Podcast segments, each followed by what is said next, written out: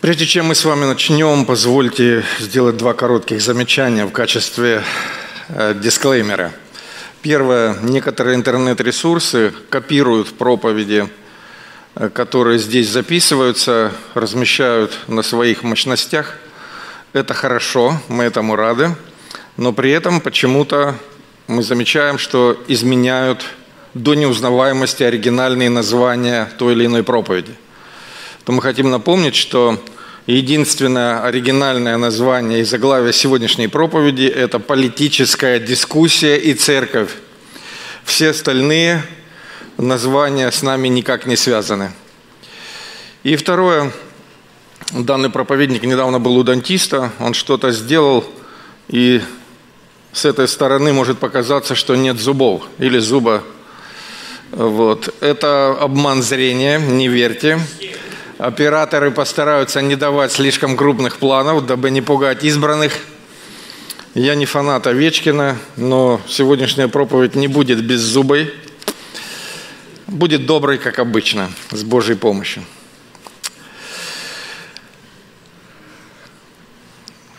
Сегодня с Божьей помощью мы будем размышлять об очень странном взаимоинтересе – который в настоящее время как-то особенно проявляет себя. Это взаимоинтересе политической дискуссии и церкви. И прежде чем мы откроем Слово Божие и станем цитировать, давайте дадим небольшой исторический контекст. Затем будем читать Слово Божие, затем будет пять примеров ошибочного толкования Библии с соответствующими последствиями. Ну и затем мы вдохновимся э, словом о Христе.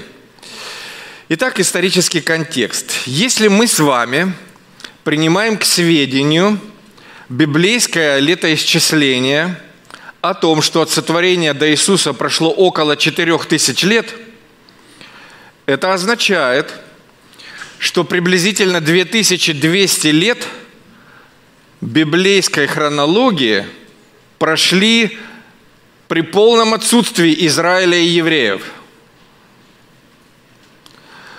Примерно за 1800 лет до Иисуса на историческую арену выходит личность под именем Авраам. К концу жизни он будет назван евреем – Приблизительно через 700 лет в Израиле возникнет монархия, появится первый царь Израиля. Монархия в Израиле просуществует с исторической точки зрения не так уж и долго, приблизительно 400 лет. Из этих 400 лет чуть больше 200 Северное царство и чуть больше 300 Южное. Затем будет Вавилонское пленение, отсутствие всякой государственности у народа Божьего. Затем правление и полный контроль персов. Затем греческой власти. Затем случится восстание Маковеев, и к власти придет около 164 года приблизительно так называемая Хасманейская династия, по-еврейски Хашманаим. Э, и они тоже будут э, с какого-то момента называть себя царями. Э, в 164 году, кажется, они возьмут под контроль Иерусалим – и приблизительно сто лет эта династия будет при власти, при постоянных внутрисемейных стычках, столкновениях, убийствах, заговорах. И по истечении приблизительно 100 лет, уже в 63 году, римский полководец Помпей, воспользовавшись тем, что историческая, эпоха исторической неопределенности на Ближнем Востоке проходит – то есть греки наконец отступили от своих прежних претензий на власть, а римляне взяли свое в этом регионе мира. И Помпей берет под контроль Иерусалим, Иудею объявляет ее римской, э, римской провинцией. 47 году при абсолютном содействии римских властей в Иудее сажают на престол своего ставленника, марионеточного царя, по какой-то иронии судьбы, видимо, римская шутка, названного Иродом Великим. Ирод Великий правит до... Здесь историки спорят, то ли до четвертого года до нашей эры, то ли до первого – если вы посмотрите источники, есть неоднозначно, всегда ставят вопросительный знак. Если он умер в четвертом году, значит Иисус родился примерно в четвертом или в пятом году до нашей эры. Если он умер в первом году до Рождества Христова, то Иисус родился в первом или втором до Рождества Христова. Ну, вот такая странность э, летоисчисления, хронологии. Затем в течение 10 лет примерно правит его сын Архилай. В шестом году он умирает, и Теперь власть делят между четвермя, как сказано в Евангелии от Луки, четвертовластниками. Дело в том, что Архилай правил в Иудее. Он был римлянами поставлен как царь Иудеи. Как один из четырех правителей он правил в Иудее. Чуть севернее в Галилее правил Ирод Антипа, главный современник Иоанна Крестителя Иисуса. Еще севернее Ирод Филипп, а ближе к Дамаску Лисаний.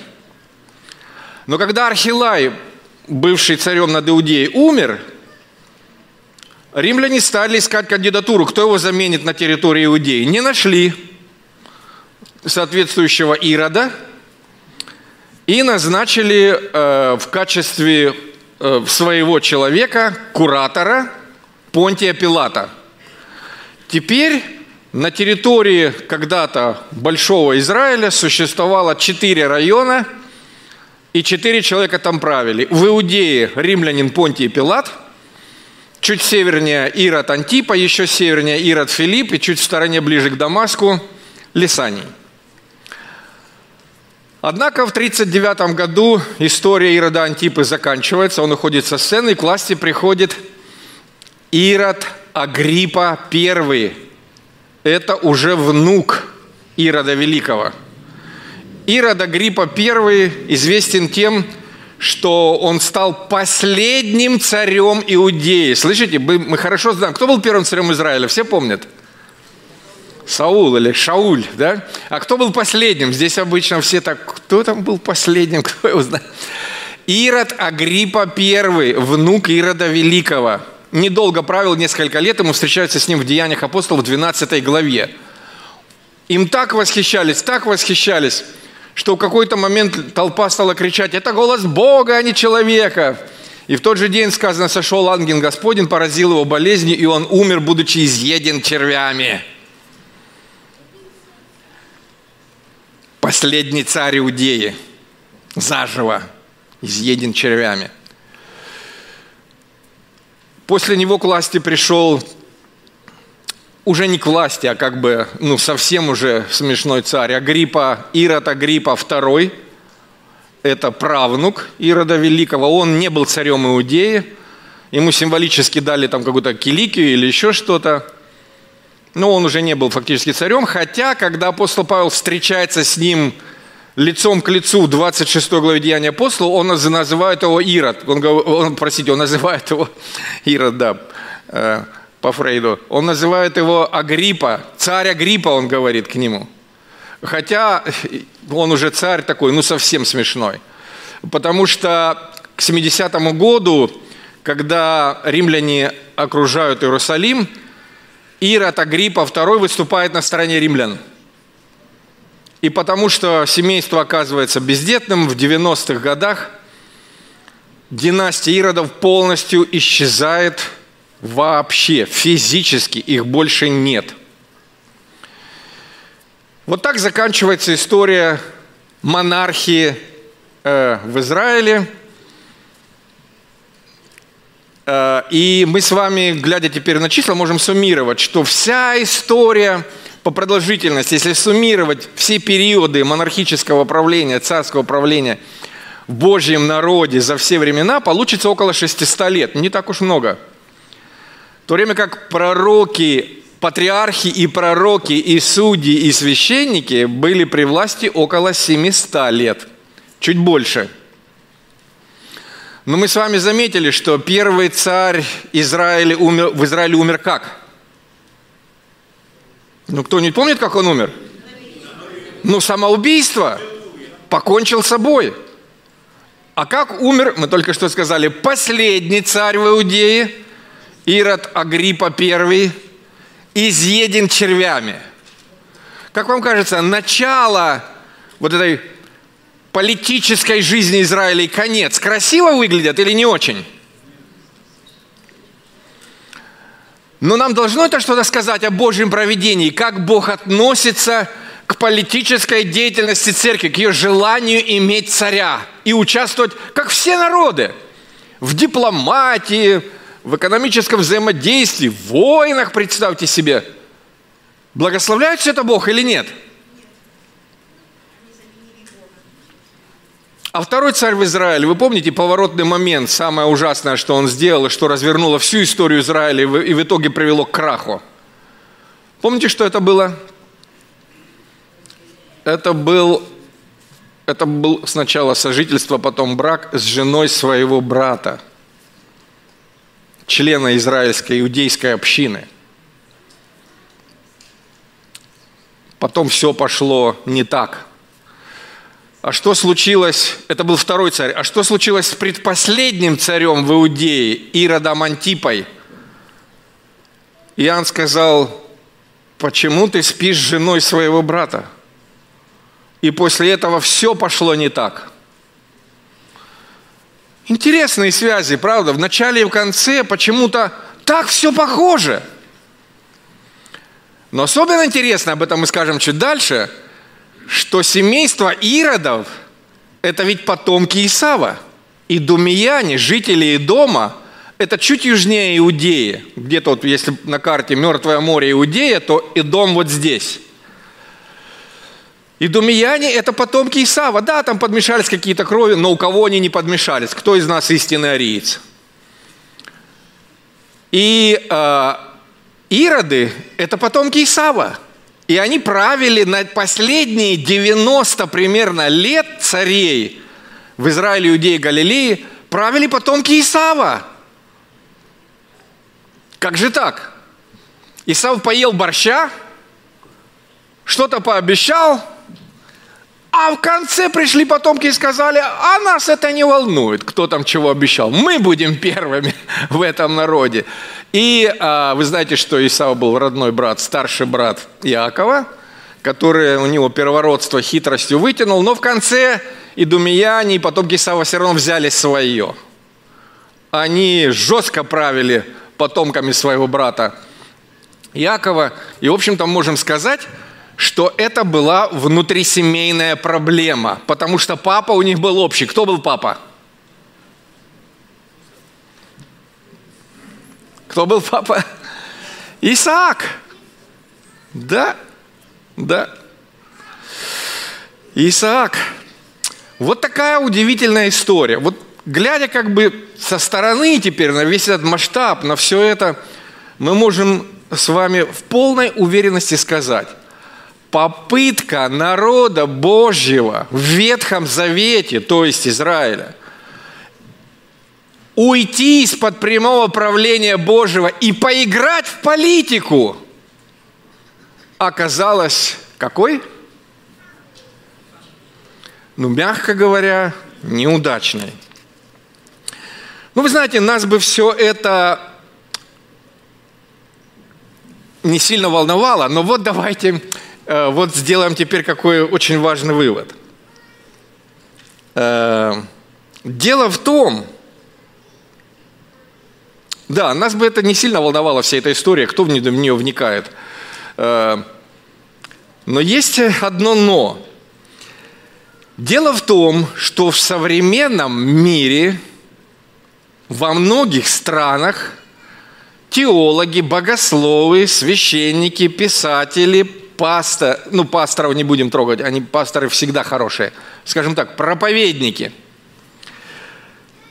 допускают одну очень грубую ошибку с далеко идущими последствиями в толковании Писания. Эта грубая ошибка состоит в том, что Израиль Божий в Ветхом Завете это вовсе не обязательно Церковь Божия в Новом Завете. И опыт и историю Израиля в Ветхом Завете можно, допустимо и даже замечательно, если так будет, применять и прилагать к чему угодно в Новом Завете, в эпоху Нового Завета, не в тексте, я имею в виду эпоху Нового Завета от Иисуса до конца этого мира.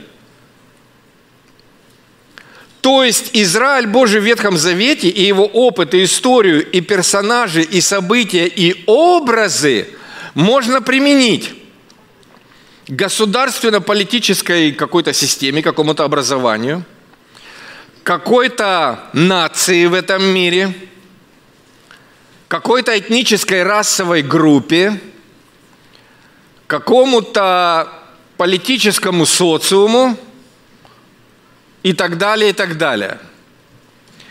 И использовать этот опыт Ветхого Завета как образ для событий сегодняшних, государственно-политических в том числе. Правильное же толкование состоит в том, что Израиль Божий в Ветхом Завете – это образ, это тень, да не обидятся на меня евреи, наши братья и сестры. История Израиля в Ветхом Завете – это тень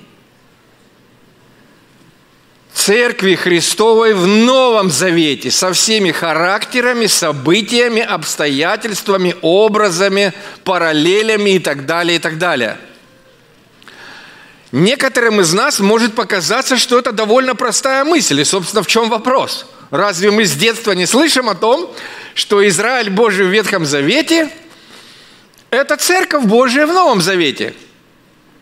Но не все так просто. Давайте сначала посмотрим, как это объясняют апостолы, первые толкователи этой удивительной взаимосвязи, этой преемственности. Ведь мы все хорошо понимаем, что пришествие Мессии, распятие, воскрешение, разрушение храма Иерусалима, выселение всех евреев из Иудеи – это не шуточное событие, это колоссальный поворотный момент, это смена эпох, эр, если можно так выразиться. И вот каким образом – Первые очевидцы, у, тех, у кого на глазах все это происходило, как они обнаружили, как они сформулировали, что Израиль Божий в Ветхом Завете это, это что-то ветшающее, пришедшее к обветшанию, устаревшее, это какая-то бабушка, умирающая, и поэтому сейчас мы эту бабушку досмотрим тут в Иерусалиме, и потом выйдем в этот мир с молодой, крепкой, уверенной, амбициозной девушкой, которая будет называться христианской церковью. Вот она вся в крестиках, хваткая такая, возьмется за этот мир и, так сказать, наконец, здесь его э, приведет к правильным ценностям. А Израиль, Божий, Ветхий Завет, ну что это уже, не трогайте вы эту бабушку, там все закончилось. Вот посмотрите, как на это реагировали апостолы. Вот что говорит апостол Павел. 1 Коринфянам 10 глава, первые шесть стихов. Апостол Павел говорит, все это происходило с ними как образы. Причем он начинает от Моисея, задолго до того, как появились цари.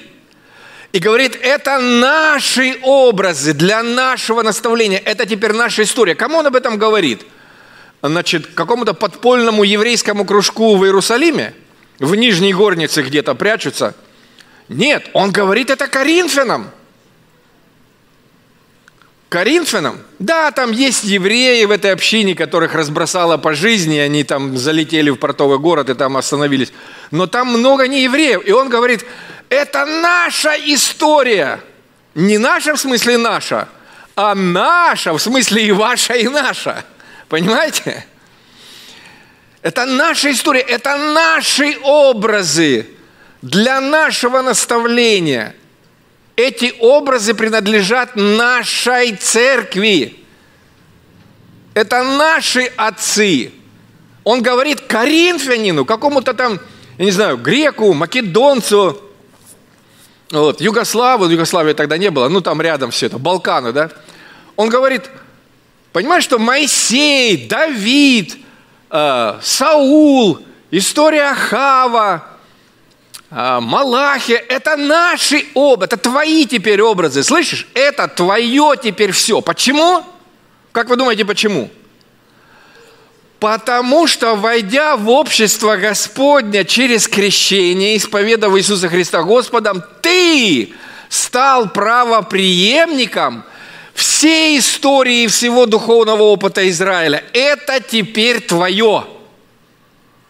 Вау! Сильно, правда?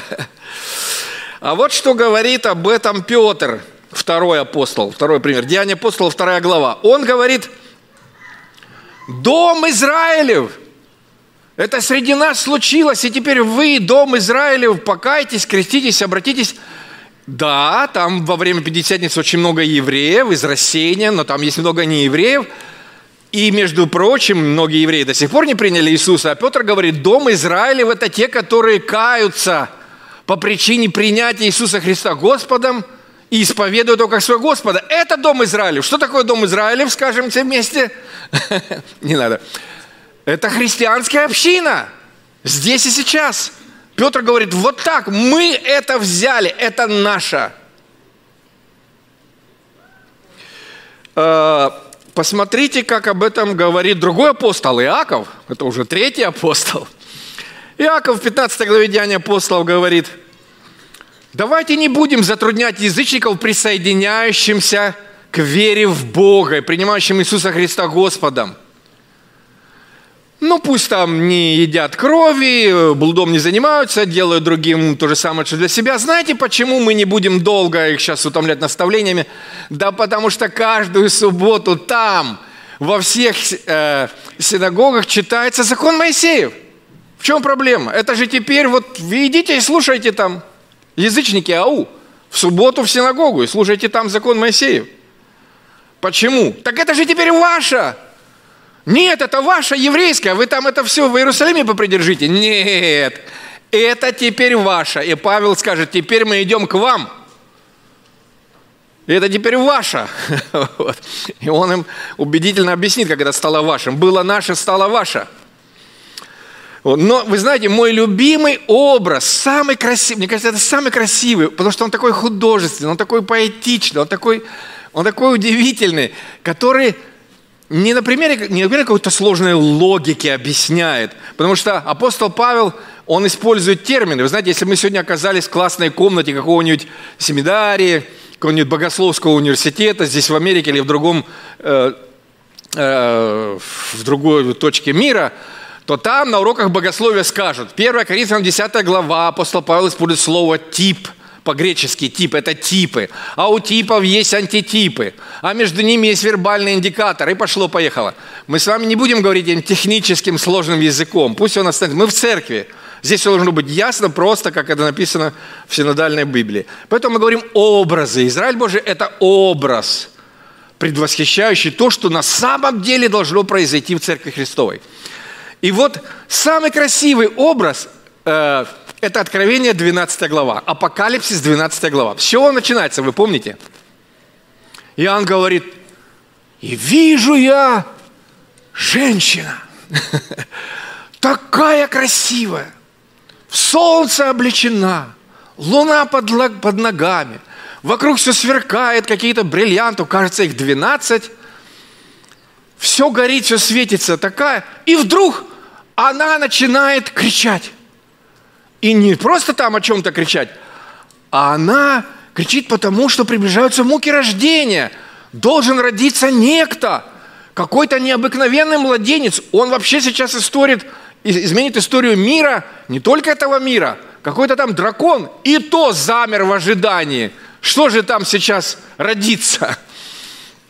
Кто эта женщина, скажите? Кто эта женщина? Кто? Это Израиль Божий в Ветхом Завете. Странно, да? Иисус родился в Новом Завете или в Ветхом? Но если книжку читать, то в Новом. А если так по-честному, то в Ветхом. И вот Иоанн говорит, Израиль Божий, В нем рождается Мессия Иисус Христос. А потом через несколько стихов Иоанн говорит, и вот эта женщина из-за того, что младенец такой чудесный родился, дракон совершенно озверел – эти, у этой женщины возникли трудности, и она отправляется в труднодоступные места, чтобы как-то выжить, справиться, и Бог с ней.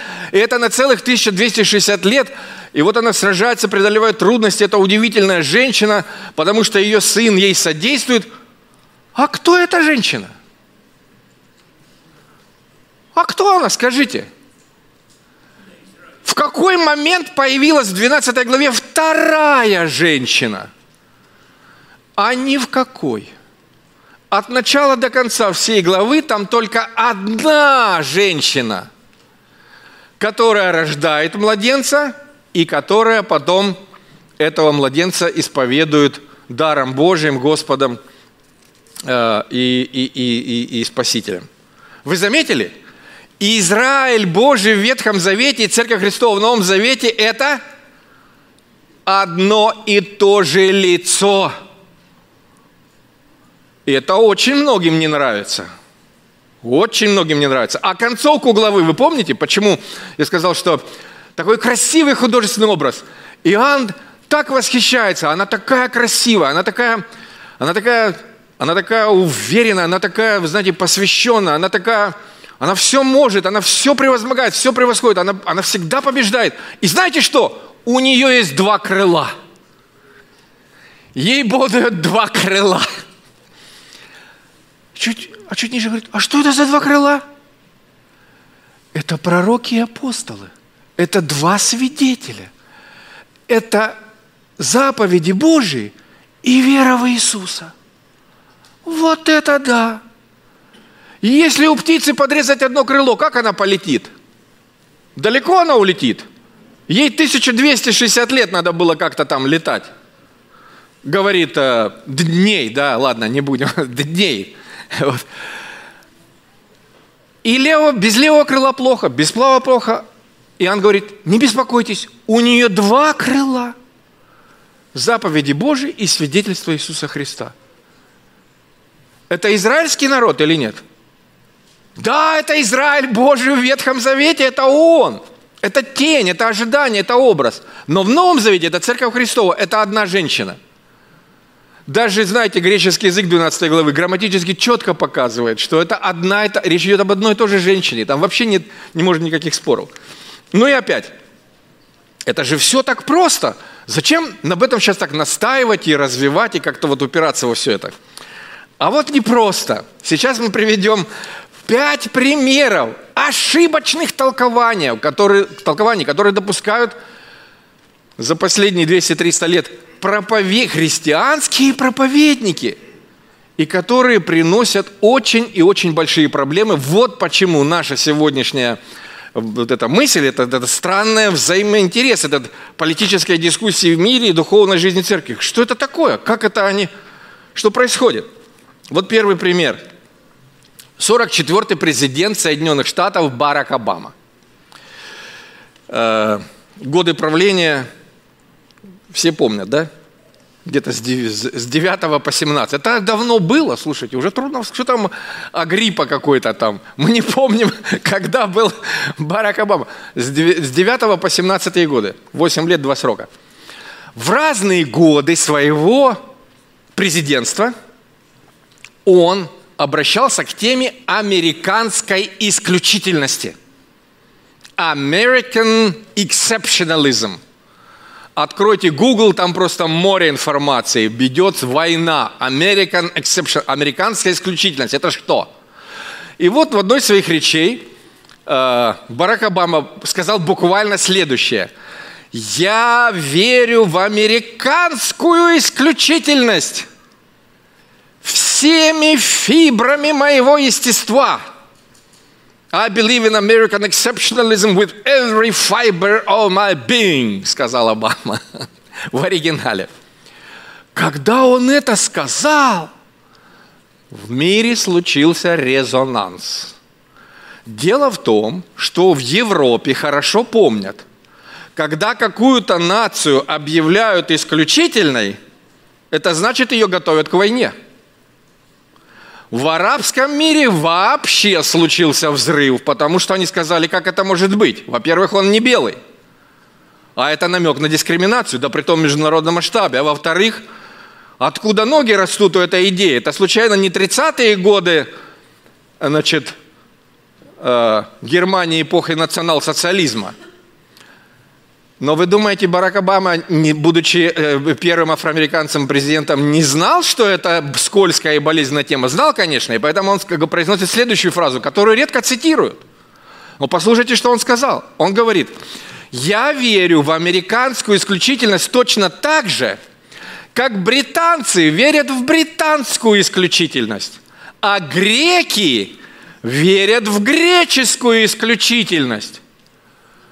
Когда он это сказал, в рядах республиканской партии, теперь уже внутри Америки, не, не за предел, внутри Америки, раздался взрыв. Один из американских республикан... журналистов, очень известных в Америке, анализируя речь, он сказал, ребята, что, что наш президент вообще говорит? Он убивает саму идею, сам дух американской исключительности, потому что если эта нация, эта нация, эта нация исключительная, и если мы все исключительные, то тогда исключительной нет вообще. А как же так? Ведь она есть. Ее не видно, но она есть.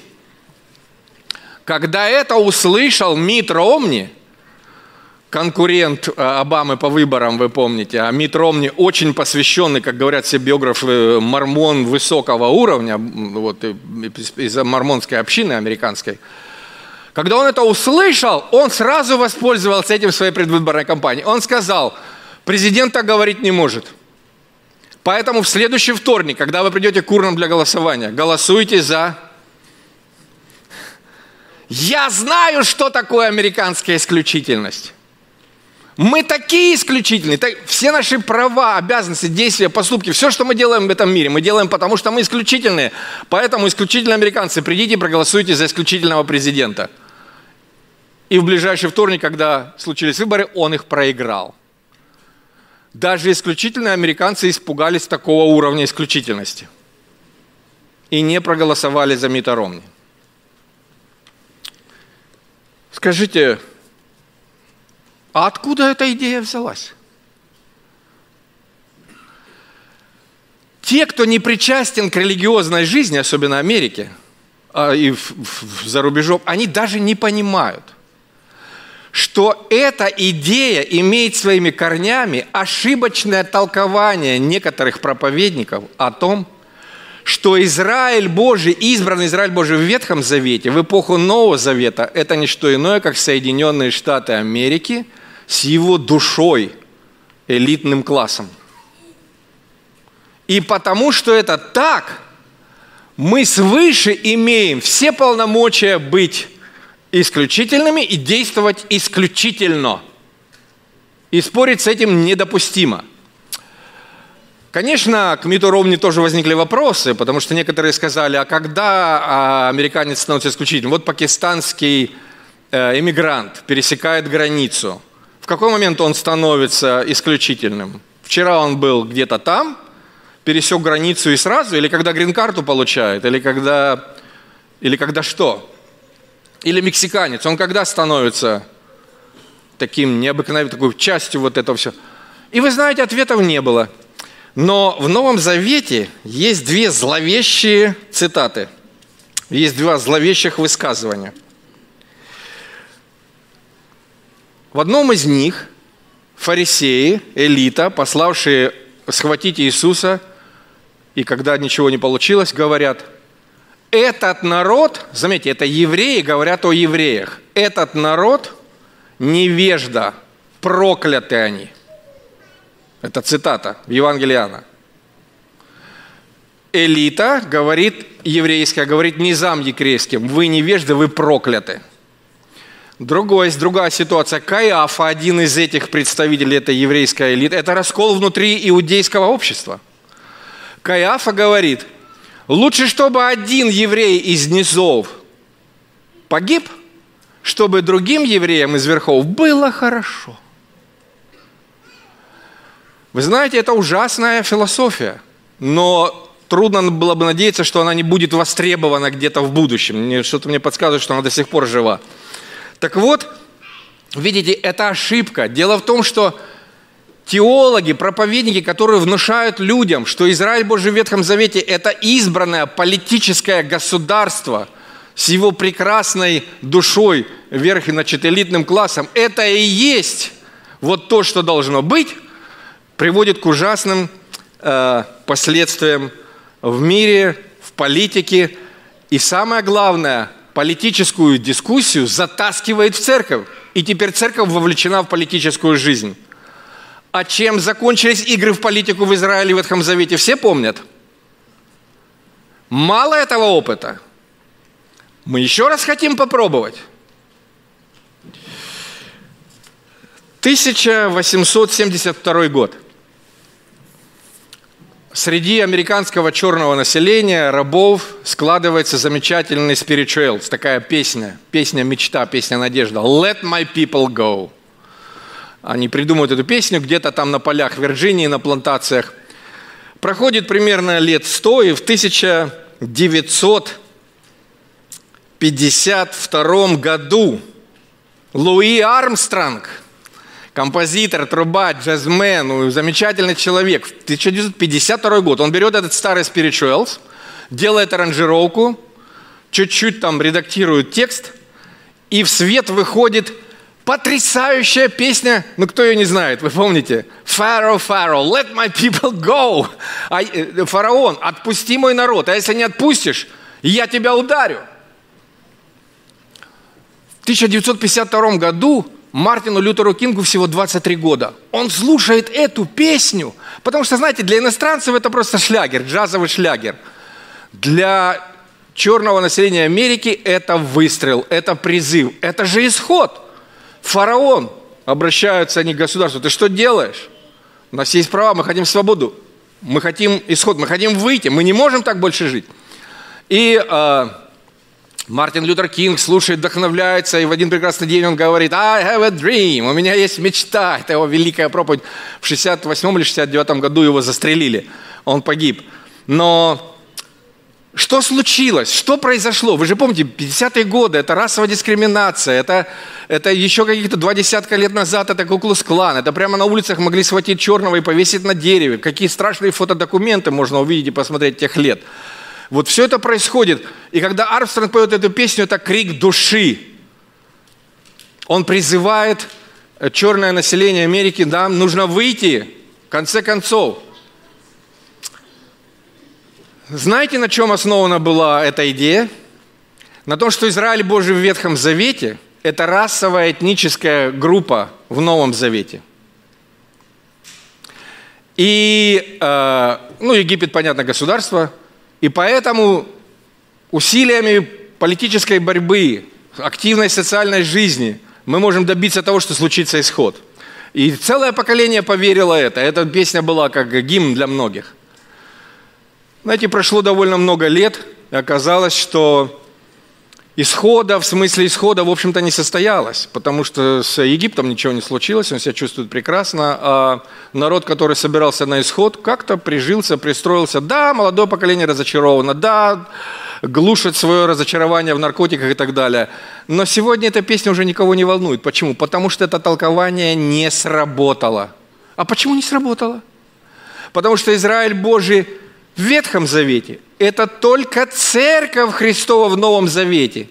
И никакое не государство, политическая партия, расовая группа, этнический какой-то народ, какой-то социум и так далее, и так далее, и так далее. И поэтому проповедники, которые проповедуют такие толкования, обнадеживают людей, а потом приходит разочарование, потому что толкования ошибочны, они не работают, вообще не работают.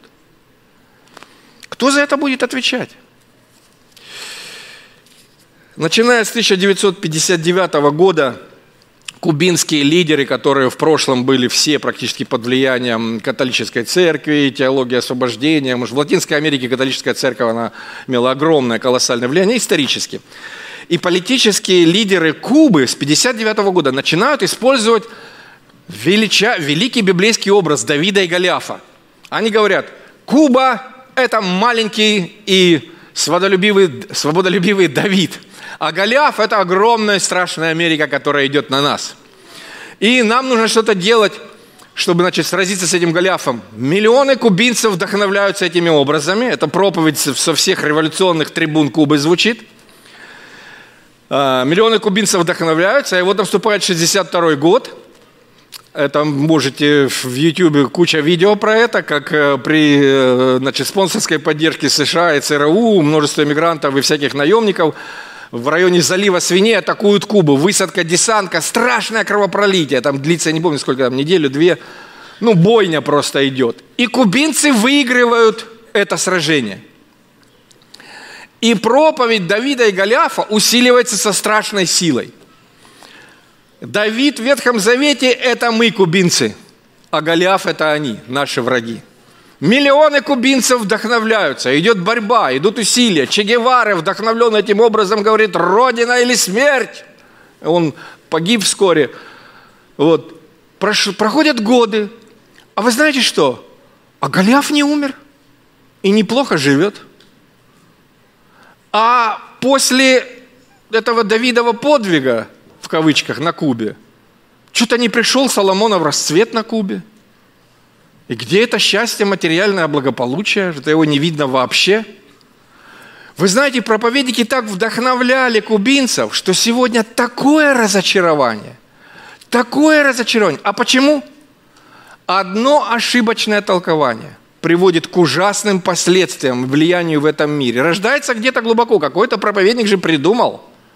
Это же кто-то забросил эту идею, миром правят идеи, понимаете? То есть кто-то один придумывает одну идею, потом эта идея переворачивает жизнь миллионов. А, нам может показаться, что это все, ну, как бы, что это там, какая-то... Это что, серьезно про Давида Голиафа? Представьте себе, что в 2009 году американский профессор Филипп Бреннер – American University в Вашингтон, Д.С. в соавторстве с другим профессором другого университета публикуют развернутую статью на эту тему. Знаете, под каким названием? Под таким названием. Это как бы, ну, определенный, так сказать, голос американского истеблишмента, верхнего эшелона, отвечающего за э, контрпропаганду. Они публикуют статью, которая называется «Давид и Гулливер.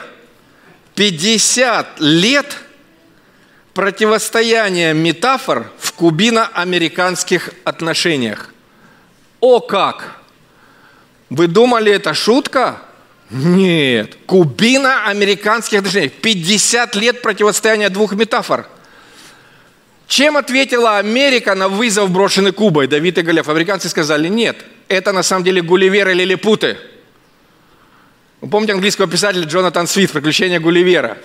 И американцы сказали – а почему Гулливер, будучи таким здоровым, не раздавил этих мерзких лилипутов, которые досаждали ему столько лет? А потому что Гулливер добрый. 50 лет противостояния двух метафор, которая вдохновляет политиков, профессиональных революционеров, военных. Они живут этими образами. А откуда все это взялось? Ошибочное толкование. Давид и, э, Давид и Израиль в Ветхом Завете – это про кого? Это, это про Церковь Божию в Новом Завете. Вы помните, сколько камней из ручейка достает Давид? Пять камней. А сколько хлебов достает Иисус из сумочки какого-то мальчика перед тем, как накормить народ? Пять хлебов. А что скажет Иисус о себе чуть позже, когда они скажут, ну, подумаешь, накормил, Моисей нам тоже давал хлеб. Нет, не Моисей вам давал хлеб. Кто хлеб? Не Фидель Кастро? Я хлеб жизни. Вы знаете, сегодня почему-то проповедникам хочется уводить внимание христиан от Христа – им хочется все толковать в Библии так, чтобы истории Ветхого Завета служили дровами для политического огня в Новом Завете. Как увлекательно. В церкви даже больше людей стало, как-то приходить стали больше, молиться стали больше. Так интересно.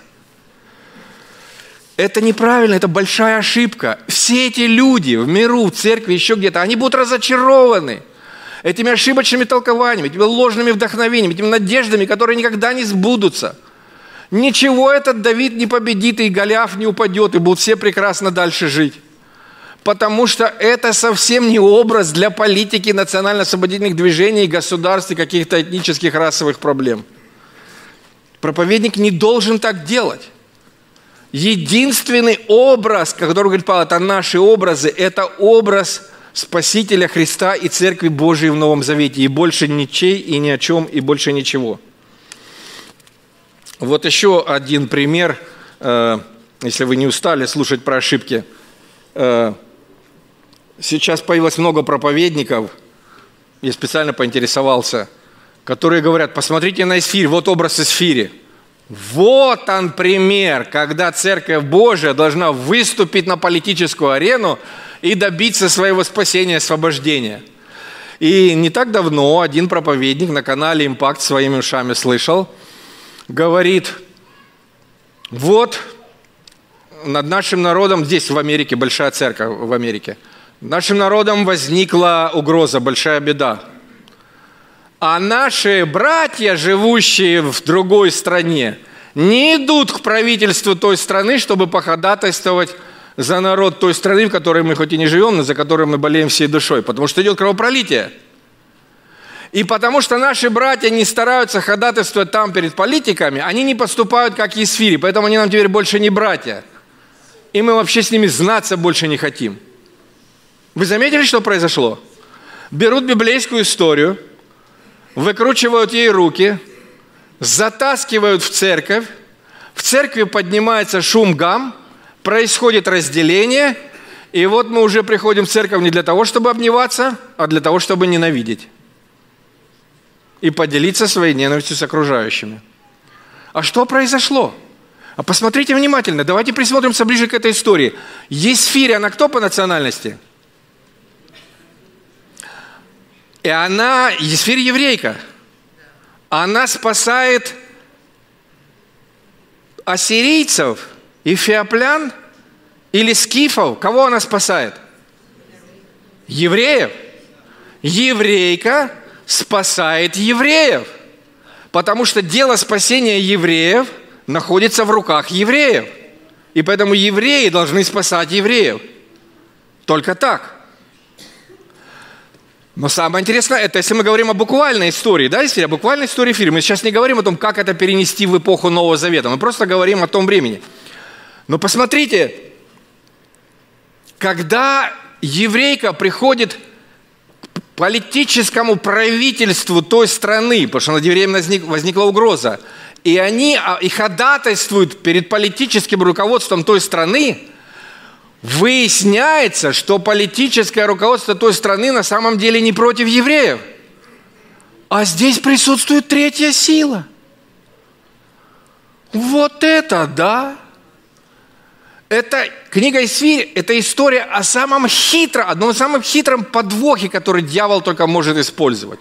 Вы понимаете, что это образ в Новом Завете этой церкви, когда, когда между Богом и человеком нет проблемы – Бог не угрожает человеку.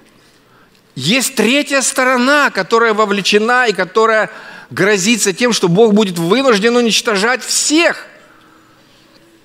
Но проповедникам этого мало, это не подходит. Они говорят, нет, нет. И допускают грубую ошибку – мы не можем и не должны, мы не имеем никакого права брать библейские образы, образы Спасителя Христа и Церкви Божией в Новом Завете, в Ветхом Завете, и переносить их на политическую дискуссию в эпоху Нового Завета. Это вызовет большое разочарование. Это отведет внимание людей от Христа. Потому что люди бросятся к римскому папе, к Кириллу, к Теду Вильсону, к какому-нибудь епископу, патриарху, лидеру, но только не ко Христу – вы скажете, ну Христос далеко, а папа что тут? Шесть часов на самолете, и мы у папы. Как бы, а что мы будем молиться? Да, серьезно? А почему мы не проповедуем о том, как Давид столкнулся с колоссальной проблемой, предвоенное, предвоенное время, такая угроза. Он подошел со своими солдатами, отрядами сражаться в явно неравном бою. Там противник такой, что их сожрет и растопчет. Но Давид смелый. Он пришел и говорит, мне лучше родина или смерть. Понимаете? Че? Сказал так. И Давид говорит, мы готовы. И тут голос Божий говорит, все в сборе? Да. Мечи у всех? Да. Лук и стрелы у всех? Да. Шлемофоны у всех? Да. Связь работает? Работает. Ну, готовы рвануть сейчас? Боже, страшно, но готовы. Бог говорит, а теперь замри и слушай. Говорит, а что слушать? Ты слышишь какой-то звук? Да. А что это звук? Какое-то шуршание на верхушках деревьев в соседнем лесу. Лес шуршит, шуршит, воздух вокруг потемнел, мы стоим готовые к бою, там где-то за лесом враги, а тут что-то шуршит, шуршит. И Давид слушает, и вдруг голос выше, все, мы победили. Давид говорит, как победили? Мы вообще-то слушали какое-то шуршание, мы даже с места не дернулись. Бог говорит, ну уже все, победили. А что победили? Ну уже Бог вмешался и все сделал. А мы? А у вас же... А ты что думал, что ты царь? Бог говорит, а я здесь царь. Это я решаю. Вопросами международной политики в Церкви Божией занимаюсь я, а не ты. Понял?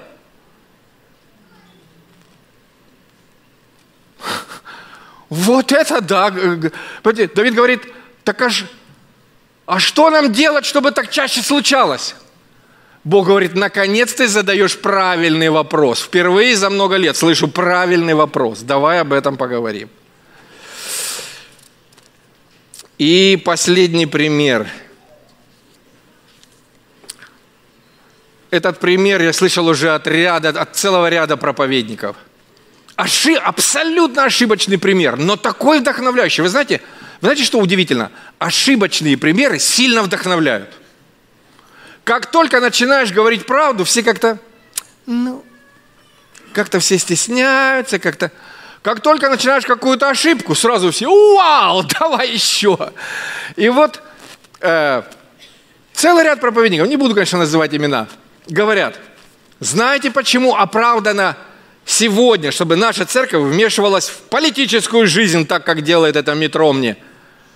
Это оправдано потому, что Церковь Божия в Ветхом Завете, Израиль Божий в Новом Завете – это национальное освободительное движение, это судья, нравственный судья этого мира. И нам, говорят эти проповедники, дано право называть добро и зло.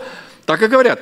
И говорят, и поэтому мы будем обличать и указывать власти, чего бы нам это ни стоило. И пусть они только там попробуют, потому что мы силой Божией как помолимся, мы как, так сказать, дадим, и там не только деревья зашуршат, там вообще все загудит. И что это за пример? Они говорят, а вот посмотрите, оказывается в Евангелии, в Новом Завете, Иоанн Креститель смело выступает против опустившейся, морально опустившейся политической власти. И говорит царю, ты с кем там спишь?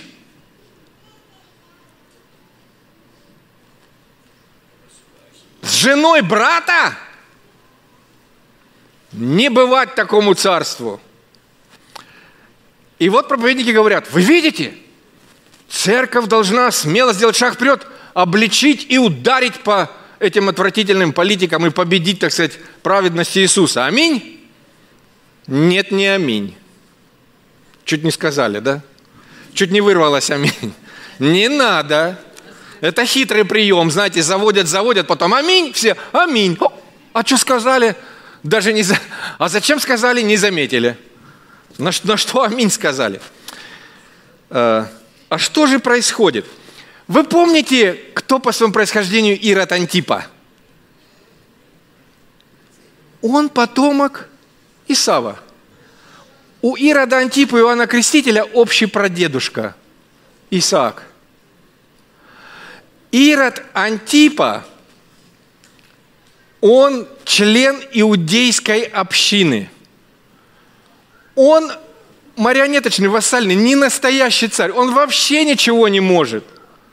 Он четвертовластник, который там сидит в Галилее, ему там какие-то денежки собирает и радуется там, гуляет потихоньку, радуется, что его никто не трогает.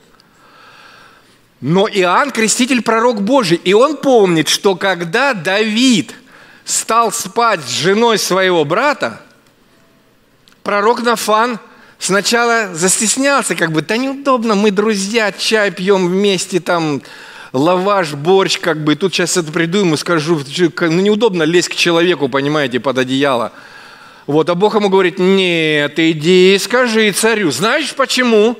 Потому что в Торе, в книге Левит сказано, если откроешь, если будешь, если возьмешь жену брата своего, откроешь наготу брата своего, то, во-первых, ждет бездетность тебя, а во-вторых, ты будешь изгнан с этой земли. Вы помните Агриппа Антипа? Это какой по, э, Ирод Антипа? Какой по счету царь Иудеи?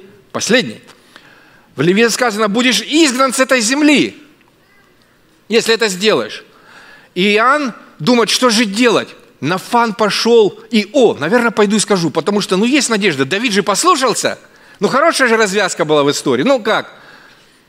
Так сказать, между двумя злом, да, выбрали меньшее.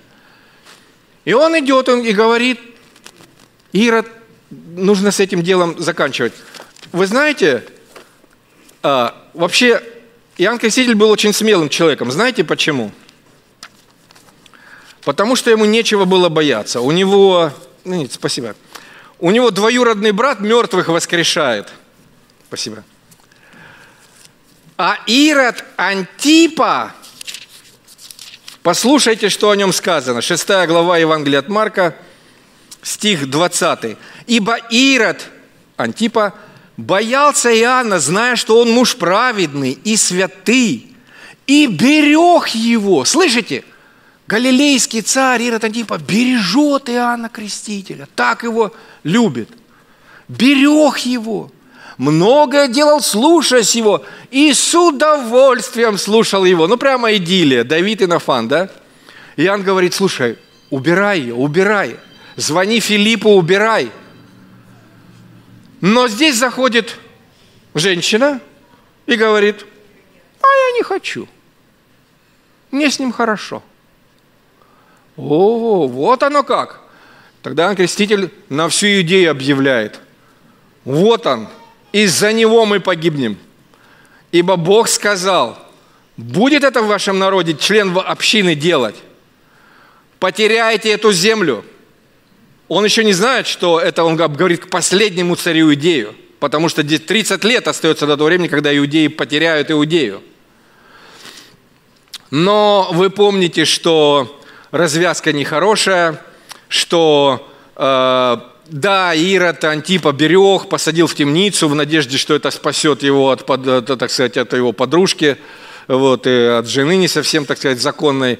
Но темница тоже не спасла, потому что был пир, э, пьянка, много алкоголя, танцы, пляски, тут какие-то, значит, разговоры, интрижки, анекдоты. И когда внесли на блюде голову Иоанна Крестителя, что-либо менять было уже слишком поздно. А что произошло? А Иоанн Креститель хорошо помнил об этом нелюбовном треугольнике Ахавы, Изавели и Илия – и он, конечно, надеялся, что когда Илия, хотя и опасался, но все-таки... Э, вы заметите, как интересно? Ахава, Изавель, Илия, Давид, Версавия, Нафан, Ирод Антипа, Иродиада, Иоанн Креститель. Да что ж такое? Что происходит? И он надеялся, что, конечно, Илия выступил смело, но Бог вмешался и заступился, и огненная колесница прискакала и Илья сел и прощай, Изавель с Ахавом, значит, ветром, так сказать, и в самые небеса. И вот Иоанн сидит в этой темной темнице и думает, ну сейчас дверь постучат, ну сейчас дверь постучат, сейчас уже вот-вот звук копыт, наверное. А вместо этого что произошло? Дверь растворилась, зашли трое мужчин, двое схватили за руки, толкнули его вперед, третий достал из-под меч и просто отсек пророку голову с застывшим на лице удивлением. Вы понимаете? Вы хотите библейские примеры постоянно как-то вот, ну, подтягивать на себя и думать, что все будет. Как нужно быть осторожным с толкованием Библии? Как нужно быть, насколько нужно быть осторожным. Одна идея рождает столько проблем. Одно толкование может привести к таким проблемам. И вот вы знаете, что когда а, Иисус встречается с Иродом Антипой, то вы помните, что сказал Иисус Ироду Антипе? У них была личная встреча. Вы помните, что он ему сказал? Что он ему сказал?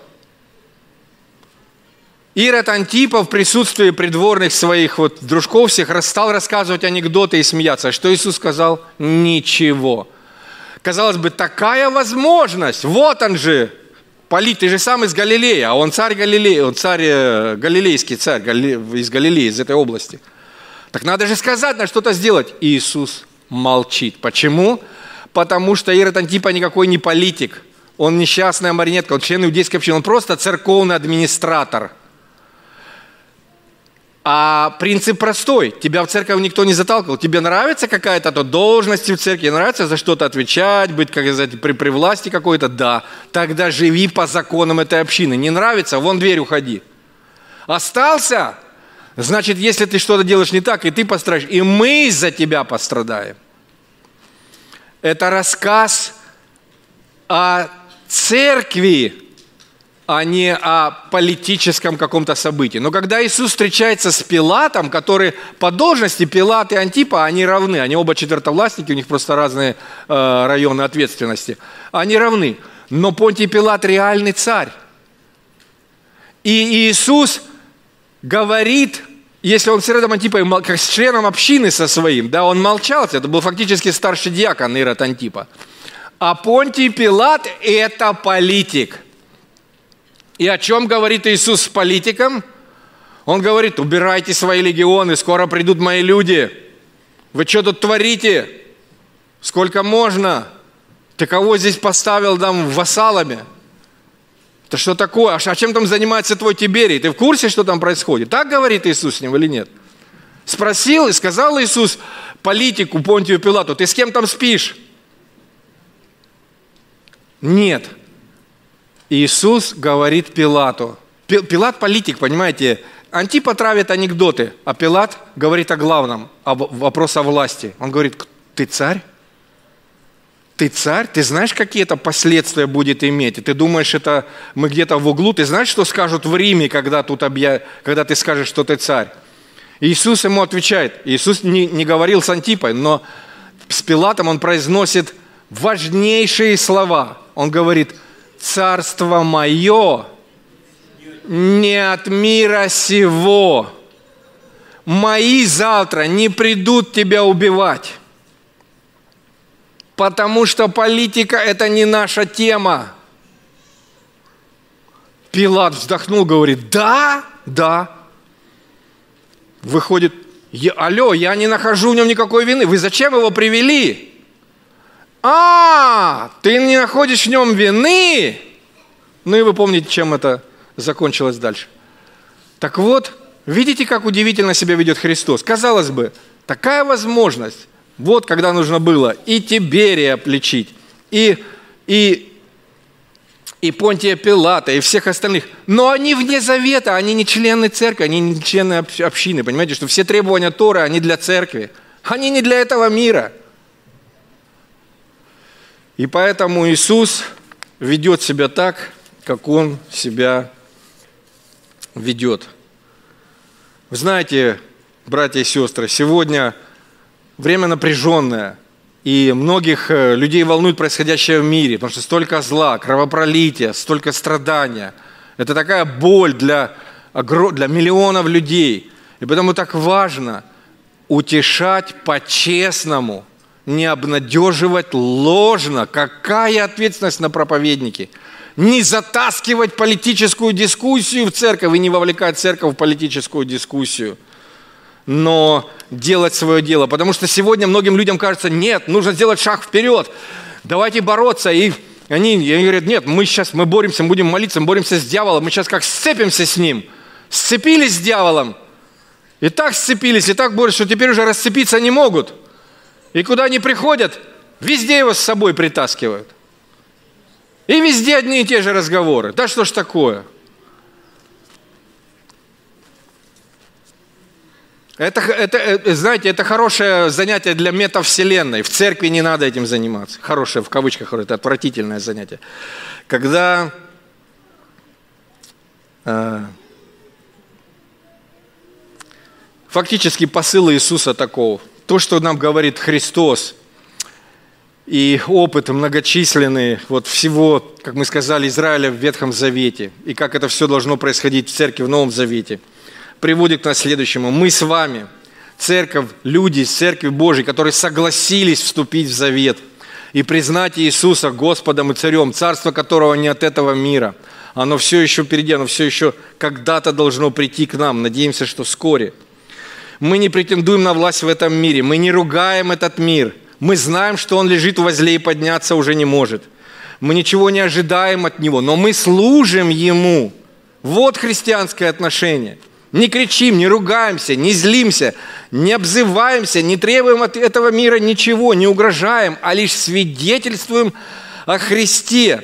Мы не втягиваемся в политическую дискуссию, не тащим ее в церковь. Мы скорбим о несправедливости. Мы молимся о том, чтобы Бог был с теми, кого обидели, чтобы Он помог, вмешался. Мы сами посильно оказываем любую помощь, какую только можем, без всякого лицеприятия.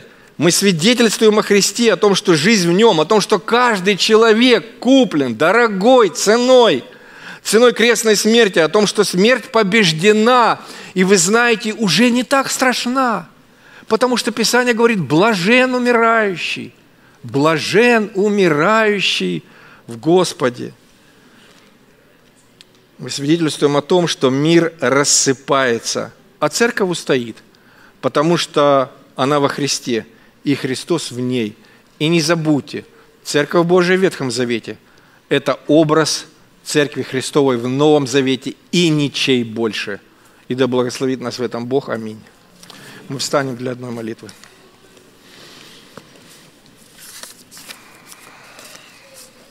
Наш Небесный Отец, мы благодарим Тебя, что Царство Твое грядет, что мы уже сегодня можем утвердить свое гражданство в этом царстве. У нас здесь есть еще обязанности, но мы хотим поступать по Твоему образу, по Твоему примеру.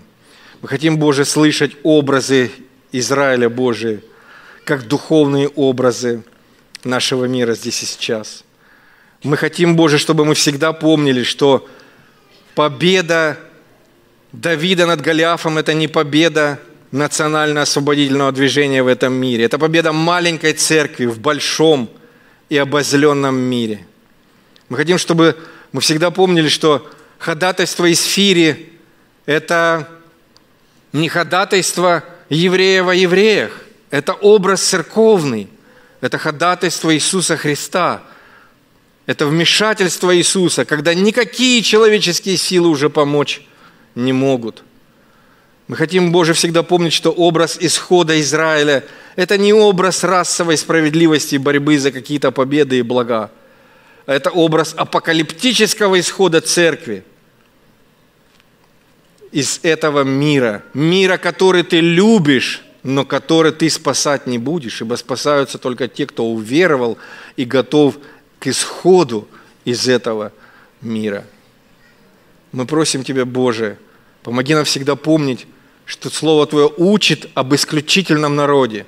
И мы, это ты, она сказал, вы род избранный, это вы исключительные, вы исключительная нация, род. Это церковь Божия, церковь Христова. Это церковь Христова, это род, это исключительные люди, которые способны молиться о врагах, благословлять обижающим, благодарить тех, кто проклинает нас –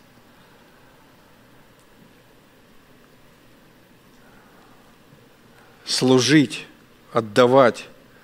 Это трудно, у нас мало опыта, но мы просим, Боже, вдохнови нас, потому что только в среде избранного народа люди могут жить по правилам Нагорной проповеди. Мы просим, благослови нас в этом. Сделай нас такой церковью. Церковью, которая видит перед собой Иисуса Христа и больше никого. И через это ты вступаешься и решаешь все проблемы, которые только происходят или будут происходить. Благослови нас, дай нам Духа Святого. Ради Христа просим. Аминь.